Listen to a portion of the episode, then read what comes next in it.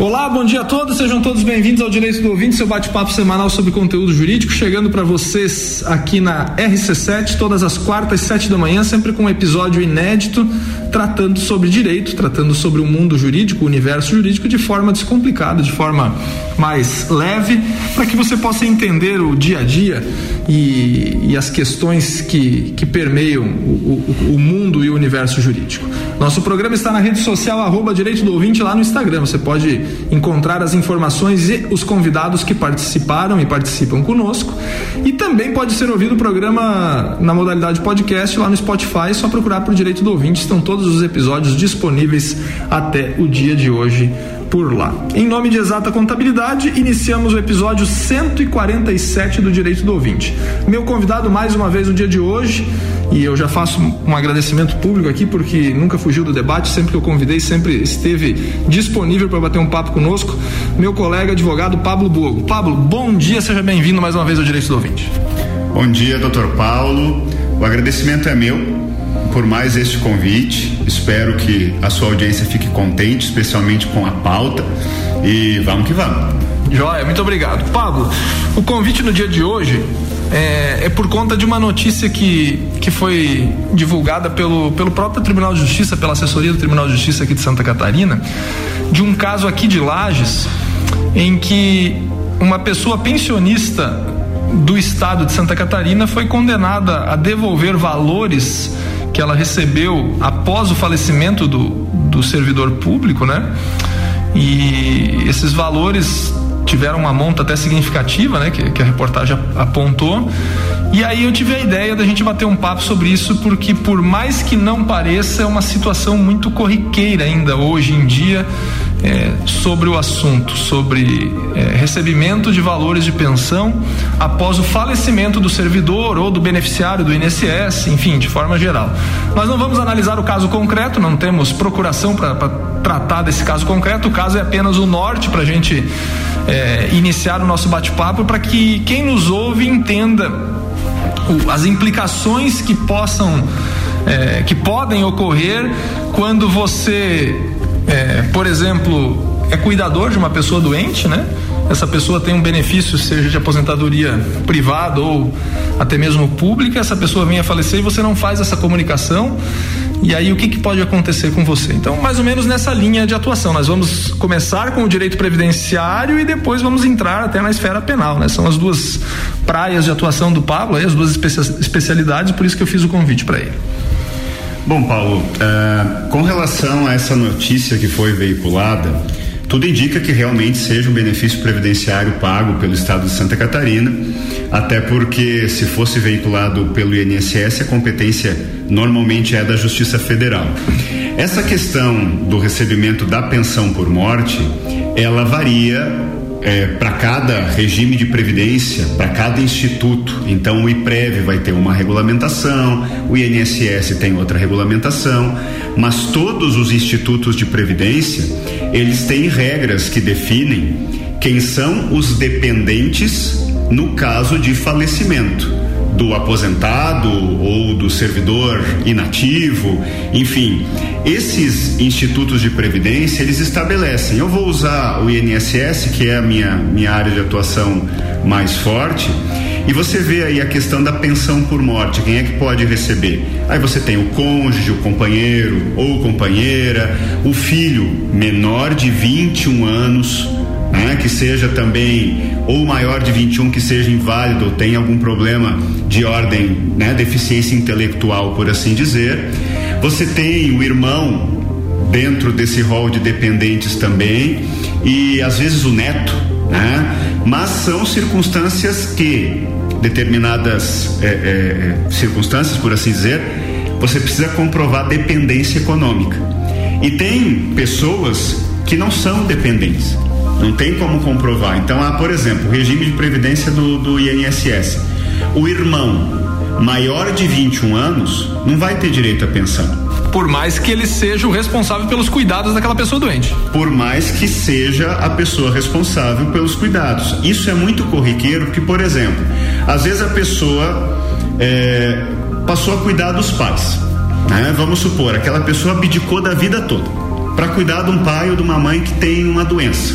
Então deixou de trabalhar, deixou de, de assinar sua carteira e passou a cuidar dos pais. Até uma atitude louvável, né? É uma atitude louvável e até existem alguns projetos aí para, digamos assim, conceder né, o benefício previdenciário nessas circunstâncias, onde a pessoa comprovar que não trabalhou e não recolheu para a Previdência para cuidar de um ente querido. Porque é, é, a lei te obriga a cuidar do ente querido e essa mesma lei não te dá o direito de um benefício no caso de, de faltar. Então, quem não conhece dentro de famílias, por exemplo, eu na minha família, eu tive uma tia que cuidou da minha avó e do meu avô até o falecimento.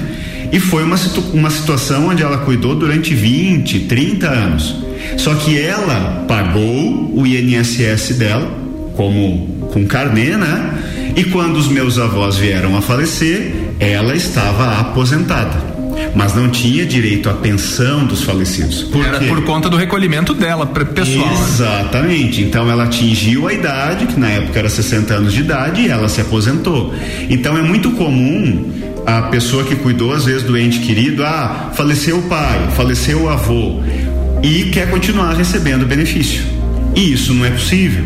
Dentro daquelas circunstâncias, né, onde cada regime de previdência vai trazer as suas regras, mas, por exemplo, no INSS, acima de 21 anos de idade já não é mais dependente independente das circunstâncias, a não ser que estejamos falando de pessoa inválida ou deficiente intelectual. Aí a dependência vai prosseguir. Fora disso, atingiu uma certa idade, indiferente de ter permanecido cuidando deste ente querido, no momento nós não temos ainda um, um, um, uma concretude de um benefício que seja pago para quem nunca contribuiu ou para quem ficou cuidando dos pais e avós e enfim, etc.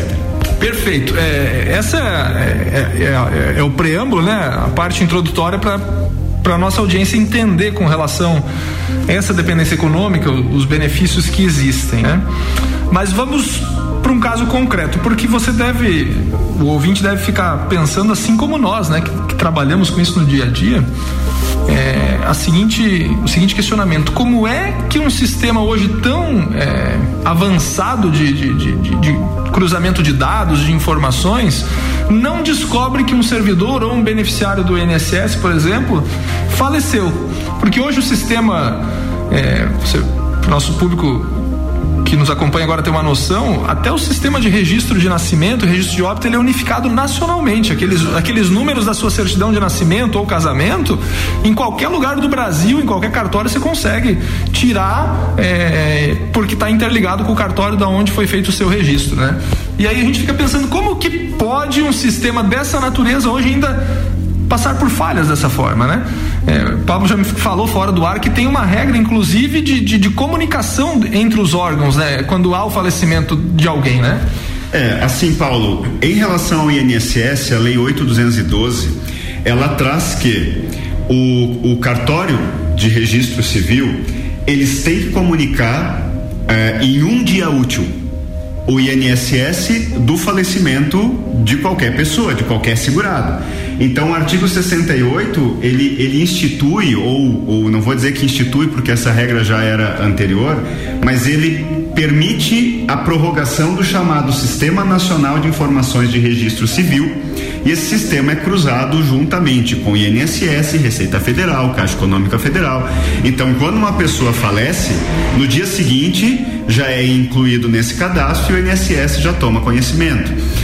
Pode haver falhas, óbvio, como todo sistema informatizado aí, ainda vai ter uma questão de um humano que vai precisar comunicar isso.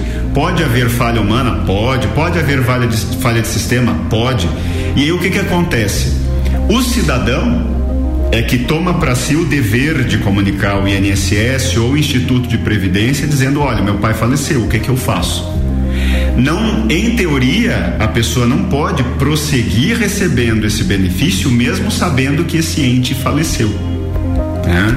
É interessante é, Porque aí vem uma questão de, de probidade enquanto cidadão, né, Pablo? É, é, é uma questão, na verdade, assim, Paulão, e não, não remetendo a esse caso concreto específico, não me interpretem mal, não estou dizendo que ninguém agiu com má fé é, pode ser que a pessoa, por boa fé, recebeu, até por desconhecimento. Sim. Ela achou que teria direito, ela pensou que teria direito, conversou com o vizinho, jogou no Google, ou algo nesse sentido. Ah, não, eu cuidei, eu vou ter direito. Né? Eu fiquei até agora, eu vou ter direito. Se continuaram pagando, ah, então eu vou receber. Vou ficar quietinho porque ninguém vai saber, né? Então tem aquela questão: a pessoa pode agir de boa fé, é permanecer recebendo, acreditando que tenha direito a isso, da mesma forma que tem gente que sabe que não tem direito e que continua recebendo e fica calado, esperando que alguém descubra. E aí, às vezes, pode ser que isso tenha consequências administrativas e também criminais, né? Exato, exato. É, quando eu falo ali da, da, da, probidade enquanto cidadão, é justamente naquilo que eu bato na tecla aqui há muito tempo aqui, o direito do ouvinte está no ar há, há três anos, né? Até semana passada, ou essa semana, se não me engano, acho que na segunda-feira, nas lembranças do Facebook, veio a, a, entrevista que você me concedeu no segundo episódio do, do Direito Ouvinte. Nós estamos no 147, veio ele pelas lembranças, lá quando iniciou o projeto Direito do Ouvinte. Então eu bato na tecla da probidade que não adianta nós reclamarmos né, dos políticos, que os políticos não são honestos e tal, quando nós não fazemos a nossa parte também. Então, como você falou, é, cuidava aqui de um parente meu, o parente faleceu, tem que ir lá e comunicar o órgão que, que instituiu o benefício, dizendo, ó, o que, que eu faço daqui para frente, né? Exato. E como você falou das consequências administrativas e até mesmo penais, eu vou chamar aqui o nosso intervalo e no segundo bloco nós entramos nas consequências penais que, que essas situações podem desencadear, né? Sempre na, no campo da teoria da tese, porque a gente não pode afirmar nada sem Isso. conhecer, né? Tá bom? Vamos para um rápido intervalo, voltamos já já. Não sai daí não, um minutinho só, estamos de volta. RC7 Rádio com conteúdo e a coluna Direito do Ouvinte, que vai ao ar todas as quartas-feiras aqui no Jornal da Manhã, tem oferecimento de exata contabilidade, qualidade na prestação de serviços contábeis. Contatos pelo 32238880 ou exatacontadores.com.br. RC7 Exata Contabilidade. Atua no mercado há mais de 10 anos, atendendo empresas de serviços, comércio e indústria. Todos os tipos de tributação, simples nacional, lucro presumido e lucro real. A Exata Contabilidade realiza planejamentos tributários com segurança jurídica. Possui profissionais capacitados atendendo nos serviços fiscais, societário, trabalhista e previdenciário. Exata Contabilidade, na rua Frei Gabriel 538, no Centro Executivo José Mon, quarto andar. 3223 8880.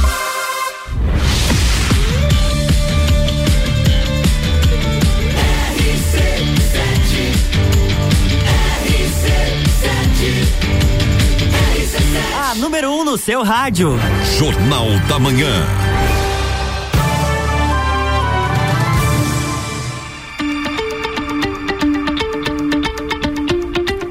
RC7 Rádio com conteúdo e a coluna Direito do Ouvinte, que vai ao ar todas as quartas-feiras aqui no Jornal da Manhã, tem oferecimento de exata contabilidade, qualidade na prestação de serviços contábeis. Contatos pelo 32238880 ou exatacontadores.com.br. Estamos de volta com o Direito do Ouvinte, seu bate-papo semanal sobre conteúdo jurídico, conversando aqui com o Pablo Buogo. Estamos falando sobre benefícios previdenciários, recebimento indevido após a morte do instituidor do benefício. O Pablo explicou no primeiro bloco as questões administrativas do benefício e, e quando que cessa, né? E agora no segundo bloco nós chegamos aqui para falar um pouco da esfera penal, da reper, repercussão que isso possa causar na esfera penal.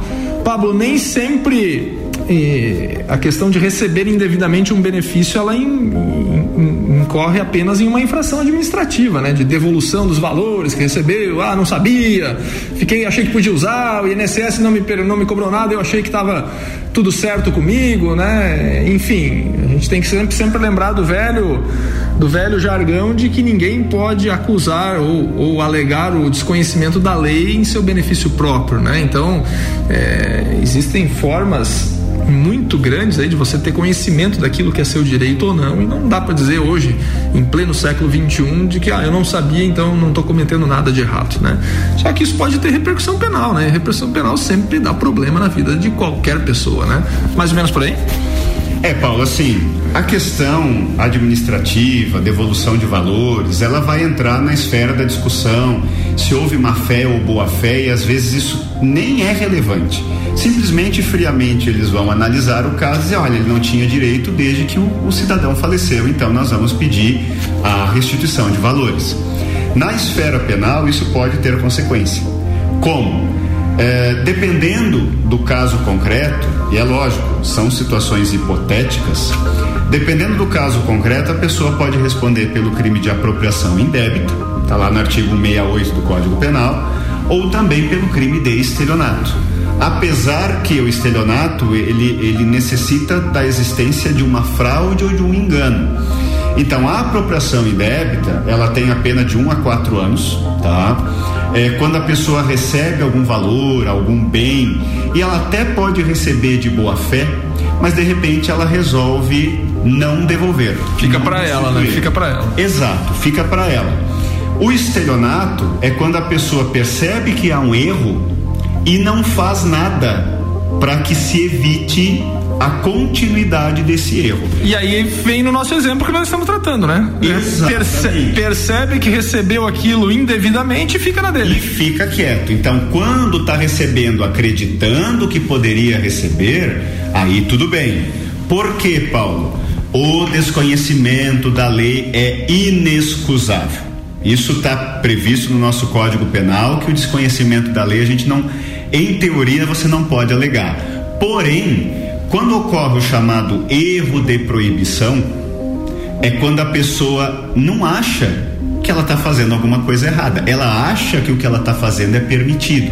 Então, por isso que é muito tênue essa avaliação e depende muito do caso concreto. De repente, uma pessoa muito humilde, que tinha realmente o desconhecimento, sei lá, vamos colocar um cidadão que viva no sítio, tenha vivido no sítio a vida toda, pequena instrução, não estudou, de repente é analfabeto, cuidou da mãe idosa a vida toda, a mãe idosa faleceu, continuaram pagando a pensão e ele continuou recebendo, achando que teria direito. Aí ele não vai responder por um crime, por quê? Porque necessita-se do dolo. O dolo é a vontade. É realmente, vamos trocar em miúdos assim, é uma espécie de má fé. O cara realmente está recebendo de má fé, ele está recebendo sabendo que ele não tem direito. Então, algumas circunstâncias é possível, justamente por força desses erros, a lei criminal passa por cima e ele é considerado não culpável. Ele não vai responder por crime nenhum. É bom destacar, né, Pablo, que todos esses exemplos são muito no campo filosófico aqui, né? Exato. Cada porque... caso é um caso a ser analisado, né? É porque assim, Paulo, normalmente o que que o poder público faz? É, ah, esse negócio de ah, presunção de inocência. Ah, isso é lindíssimo. Só que na prática, é, na dúvida, você acaba processando o cidadão. É isso que o Estado faz. Então, como regra, via de regra, uma pessoa que recebeu um benefício previdenciário durante três, quatro, cinco anos indevidamente, vai ser instaurado um inquérito policial, vai para a esfera judicial e aí você vai ter que provar que você não sabia que você estava de boa fé, que você achava que estava dentro da legalidade. A prova é sua, né? A prova é sua. Então, assim, por mais que o ônus da prova seja quem alega, então daqui a pouco vem um delegado, vem o um promotor, vem o juiz e assim, ó, oh, dona Maria, a senhora recebeu esse benefício durante cinco anos e a senhora sabia que não podia. Aí ela vai ter que comprovar que ela achou que estava certa, ela achou que podia receber ela vai ter que convencer um juiz, ela vai ter que convencer um promotor de que ela recebeu esse, esse dinheiro, aspas, de boa fé, sem má intenção, sem dolo. Então é aquele velho discurso: olha, eu não sabia. E ela vai ter que comprovar isso. E como diz um promotor amigo meu, até provar que pé de pato não é cabo de guarda-chuva, a pessoa está respondendo processo crime, está precisando de advogado, tá, tem que ir à audiência, tem que arrolar testemunha, para no final talvez ser absolvida. Então essa que é a questão. O, o, o cerne administrativo, além de você ter que devolver, você ainda tem um impacto muitas vezes criminal que é claro, são crimes muitas vezes de menor potencial ofensivo. É, é isso que eu ia perguntar. Vamos, vamos falar, quando a gente está falando de estelionato contra a Previdência, né? Vamos falar em pena, né? Qual é a pena prevista, combinada pelo Código Penal para isso? É, se nós formos para apropriação indébita é de 1 um a 4 anos. No estelionato, a pena é de 1 um a 5 anos. E aí você tem um aumento de pena de um terço porque é cometido em detrimento do poder público, em detrimento da administração pública. Então não é um estelionato simples, é um estelionato agravado. Então essa pena pode ser maior. Ah, doutor, vai dar prisão. Dificilmente vai a pessoa vai presa por isso, mas aí de repente vai responder uma suspensão condicional do processo, né? Vai ver se fecha a questão de eventuais acordos de não persecução penal, certo? Vai responder um processo crime. Então vai se incomodar, dá incômodo. Então a pena, por mais que ela não seja assim muito significativa e existam várias alternativas para prisão, para o cumprimento não preso, ainda assim a pessoa se incomoda. Além de devolver o dinheiro, ainda vai ter que gastar dinheiro muitas vezes com o processo. Me, me, me ocorre agora, no início da minha carreira, eu fazia alguma coisa dativa na, na, na esfera Sim, penal. É, lá na, lá na Justiça Federal eu fazia. Eu trabalhei em alguns casos desse daí, né? E chamava atenção alguns casos pelo tempo efetivamente que, que, que a pessoa recebia indevidamente o benefício, Sim. né? E além de tudo que você falou aqui, é, a depender do caso, eu lembro de, de, de algumas situações que a sanção penal que a, que a pessoa recebia, ela vinha acumulada com uma, com uma, com a seguinte, com o seguinte pepino, que era a restituição do dinheiro para o poder público, né? Acontece mais isso aí ainda, né? É, porque assim, uma das, das consequências da sentença, né? O Código de Processo Penal diz que além da aplicação da pena, você também tem a possibilidade de determinar a restituição do dano. Justamente, tem outros casos que para você ter benefícios penais está condicionado ao ressarcimento do dano. É quando, por exemplo, existe, ah, sei lá, o cidadão é um sonegador fiscal. Ele para fazer direito, para ter direito, por exemplo, a um acordo de não persecução, uma suspensão condicional do processo, alguns juízes e promotores exigem que se pague o imposto. Bom, mas se você tem que pagar o imposto, não tem por que você fazer um acordo, porque assim que você pagar o imposto já acabou a figura penal. Então tem algumas circunstâncias que, sim, além da pena, você vai ter o acessório, muitas vezes uma multa e muitas vezes o dever de restituir. É, eu, eu, lembro de um, de, de um caso específico em que numa proposta do procurador da República, né, o promotor da, da, que atua na esfera da Justiça Federal, para o cidadão leigo aí entender o que a gente está falando, ele fez várias propostas hein, de parcelamento e a, e a cliente parcelou lá em me lembro quantas vezes, de 150 reais por mês, mas uma enormidade de tempo depositando. E para minha surpresa, aquela senhora pagou uh, direitinho, né? Eu lembro que quando saiu a, a sentença de extinção da punibilidade, né? E, e é o pessoal, especialmente assim, não que o pessoal mais jovem não tenha, mas o pessoal mais antigo ainda teme a justiça, ainda tem um certo respeito. Então, às vezes paga durante 48, 50 meses, por quê? Porque tem medo muitas exato, vezes de exato. preso. É. Ah, se eu não pagar eu vou preso e tal. Dificilmente você vai preso. Mas para você não se incomodar com o processo, muitas vezes não ficar com ficha, né, com condenação criminal, com antecedente, você acaba pagando, ressarcindo aos cofres, muitas vezes até quando você acha que tem razão. Você paga para não se incomodar. Perfeito, perfeito. Bom, Pablo, então em resumo, né, nós temos uma, uma questão previdenciária e uma questão penal, né? Exato. Ah, a gente não dá dica para ninguém aqui no programa, porque nós não, não somos advogados de ninguém, aqui estamos apenas levando a informação, né? Mas, mas em linhas gerais, é, o que, que daria para dizer quando você está na situação de cuidando alguém que recebe algum benefício, seja previdenciário, seja do Estado, da União, do Estado, do município, é, enfim, em, em, linhas gerais, para você não se incomodar e não ter essa questão aqui que você trouxe para a gente do estelionato contra a Previdência e ressarcimento de valores? Assim, Paulo, qual é a recomendação? Primeiro, você está cuidando de um ente querido e por força disso você não pode trabalhar, você vai verificar a possibilidade de você começar a pagar o teu INSS. Então, ah, eu sou um filho, estou cuidando da minha mãe, não posso trabalhar fora, mas você vai pegar o carnezinho e você vai recolher. Para quando esse teu ente querido faltar, você não depender de uma pensão que você não vai ter direito muitas vezes. Então você tem que recolher para a previdência para ter direito ao teu benefício previdenciário. Em segundo lugar, faleceu o ente querido, você continua recebendo um benefício e você tem dúvidas se você pode continuar recebendo esse benefício, procure o órgão pagador. Bate lá no balcão, liga, liga para um 0800, se é o INSS, liga para um 35 e diz: Olha, meu pai faleceu, meu avô faleceu, eu cuidei dele a vida toda. Eu tenho direito ao benefício? E aí os órgãos responsáveis vão dizer: olha, você tem ou você não tem. Se ainda assim a dúvida persistir, procure um advogado da sua confiança e se aconselhe para evitar problemas. Ah, faleceu meu ente querido, eu não tenho certeza se eu tenho direito a continuar recebendo. Você tem esses caminhos. Você pode ir direto no órgão pagador, comunicar o óbito, que é uma, uma circunstância realmente o ideal, né? Comunica o óbito e se informa: olha, eu posso continuar recebendo? Eu tenho direito, eu sou dependente, né? Se eventualmente não puder continuar recebendo, receber um parecer contrário, você está com a pulga atrás da orelha, procura um profissional. Temos excelentes profissionais aí, vários previdenciaristas, trabalhistas em alguns casos, inclusive, que também lidam com isso, que possam às vezes esclarecer essa dúvida. Não deixe para lá. Pelo menos é o conselho que eu dou, porque senão depois, além de você ter que comprovar que você agiu de boa fé, e repito, não vinculando a nenhum caso concreto específico, porque a gente não conhece todos os detalhes, mas genericamente falando, faleceu um ente querido, você está na dúvida se esse dinheiro você poderia receber ou não, socorra-se do órgão pagador e, na dúvida, socorra-se de um advogado.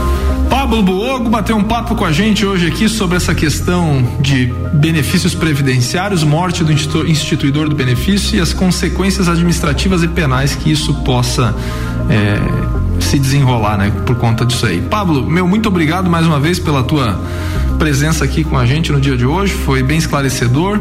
Espero que também tenha sido proveitoso para você. Meu muito obrigado e agora tuas considerações finais. Paulo, só agradecer pelo convite novamente, pela paciência da sua audiência, né, de me receber no programa de novo. Muito contente em ter sido um dos primeiros entrevistados e continuar sendo solicitado por Vossa Excelência. E saiba que eu estou sempre à disposição. Desejo que o direito do ouvinte permaneça no ar por mais 3 mil programas Tá? Até você ser contratado aí pela Rede Globo, né? De repente, sábados à tarde ou domingo à tarde, a gente sabe que o Luciano Huck e o Mion não estão mandando bem. Quem sabe amanhã ou depois aí numa, numa rede de televisão, aí você me convida para uma entrevista. Muito obrigado, Pablo Figura. Um grande abraço a todos, um bom dia. Em nome de Exata Contabilidade, encerramos mais um episódio do Direito do Ouvinte.